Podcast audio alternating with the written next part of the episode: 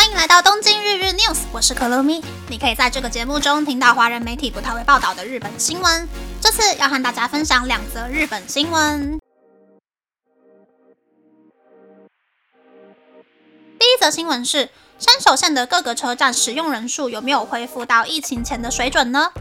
东京都心的环状线电车山手线是支撑东京经济的重要线路。不过，在疫情期间，山手线的乘车率下降到将近一半左右。那么，比较疫情前的二零一九年度和日本商业活动开始复苏的二零二二年度，到底山手线的乘车率恢复最多以及恢复最少的车站是哪几站呢？去除在疫情期间为了东京奥运开业的高轮 Gateway 车站，乘车率恢复最多的车站是新宿区的新大久保车站。新大久保的乘车人数在山手线的三十个车站之中排名第二十五名，乘车人数并不算多，但乘车率恢复到疫情前百分之八十八点一的程度，尤其是没有使用定期车票的乘车率恢复到百分之九十三。这可能是因为新大久保聚集了韩国和亚洲各国的餐饮以及商店、观光和购物等商业活动，加速了新大久保车站乘车率恢复的速度。乘车率恢复第二多的车站是荒川区的昔日莫里车站，恢复到疫情前的百分之八十四点五。第三多的是丰岛区的居玉车站，恢复率是百分之八十三点七。第四多的是丰岛区的朝鸭车站，恢复率是百分之八十三点二。第五多的是丰岛区的大冢车站，恢复率是百分之八十二点四。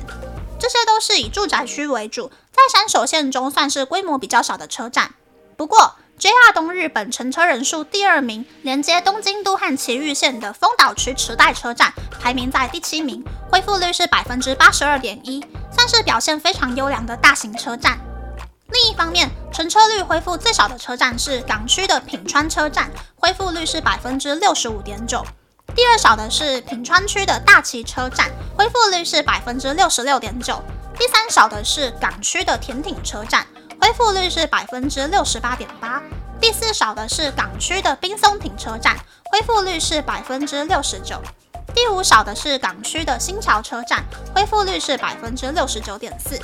这几个车站使用定期车票的乘车率都低于百分之六十五。可以发现，这几个在山手线下方以办公大楼为主的车站，因为许多上班族开始远距上班，导致乘车人数大幅下滑。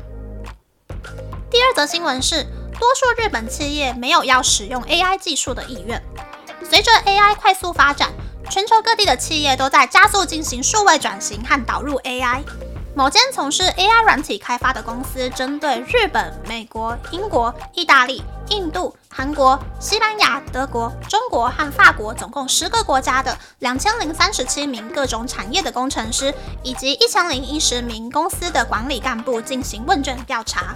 关于是否计划在一年之内导入大规模 AI 项目时，回答预计在六个月内导入的比例最高的国家依序是中国的百分之六十五，以及印度的百分之五十七，韩国则是百分之二十九，但日本却只有百分之十八，是倒数第一名。而日本回答没有打算导入 AI 的比例却高达了百分之二十二。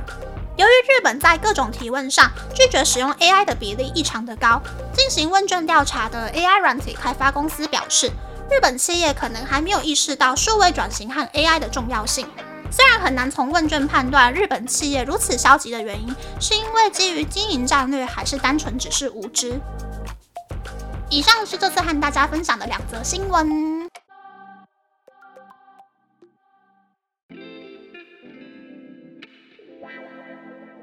则新闻是山手线两样情的新闻。简单来说呢，排名比较前面的都是山手线上半圈以住宅区为主的区域，排名比较后面的呢，几乎都是港区和品川区，车站走出来的办公大楼都是时间起跳的那一种区域，也刚好就是前几天介绍到盖出日本最新最高楼的森集团喜欢去盖楼的那个区域，所以我就很不懂，日本真的需要盖这么多办公大楼吗？因为超过二十层以上的办公大楼，都只有大企业、大企业的子公司，还有追求瞎趴的新创企业才会花大钱进驻。偏偏这些公司都很在意自己企业的社会形象，即使不想让员工在家里上班，但是也不会轻易的要求员工通通都进公司上班，因为他们会怕上新闻之后会很难增财。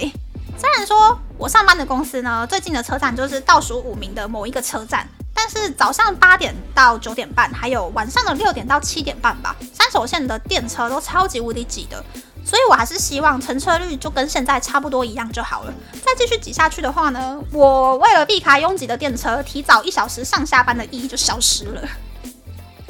第二则新闻是排斥 AI 的日本企业。台湾只要是需要运用到大量的数据，还有顾客情报的公司，都在积极的使用 AI。但是日本的企业现在还在评估要不要开放员工使用 ChatGPT，他们的进度还是很慢。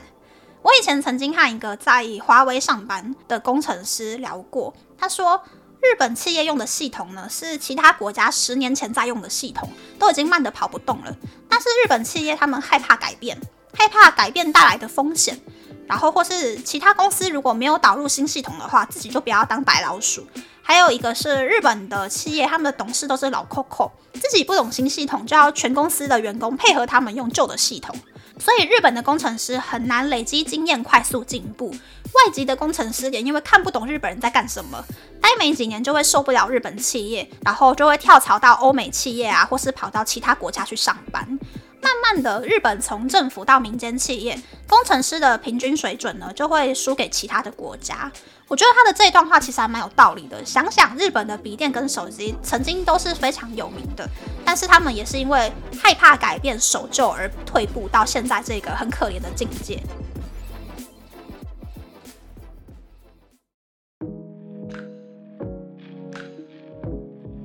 接下来想和大家分享。如果大家有看说明栏的话，可能就会发现东京日日 news 是在日第九年的台湾女生苦露咪从日本新闻聊聊生活琐事的节目，变成了东京日日 news 是在日第十年的台湾女生苦露咪从日本新闻聊聊生活琐事的节目。是呢，我来东京已经默默的满九年，往第十年迈进了。没想到人生中最精华的年龄都花在一个人住在国外发展事业，还有追韩国 idol 上了，听起来一点都不有趣呢。在这一段期间内呢，嗯，我失去了很多东西，遇见了很多东西，也得到了很多独一无二的东西，特别到我可以很自豪的说，台湾就只有我一个人有过这些体验。想当年来东京靠的就是一股冲劲，脑袋空空，什么都没有想就来了。但是呢，在日本的第十年，我希望自己的想法还有做法可以变得更成熟，更游刃有余。然后耐心再加强个一点五倍，规划可以更面面俱到，然后依旧保持着自己的想法，不要变成跟日本人一样，总是顺从他人的意见，变成很无聊的人。要成为自己也可以认同的世界上最独一无二、最特别的人。那么，那么这次的分享就到这边，不知道大家喜不喜欢这样的节目呢？欢迎大家留言和我分享你的想法。喜欢这个节目的朋友，可以在 Apple、Spotify、Google、s o n KKBox、My Music、First Story、Mixer Box 等 Podcast 平台和 YouTube 订阅《东京日日 News》，多多按赞、评分或是填写资讯栏的节目优化问卷，帮助这个节目变得更好。还可以在 Instagram 或 Search 追踪《东京日日 News》JJ Tokyo 的账号哦。拜拜。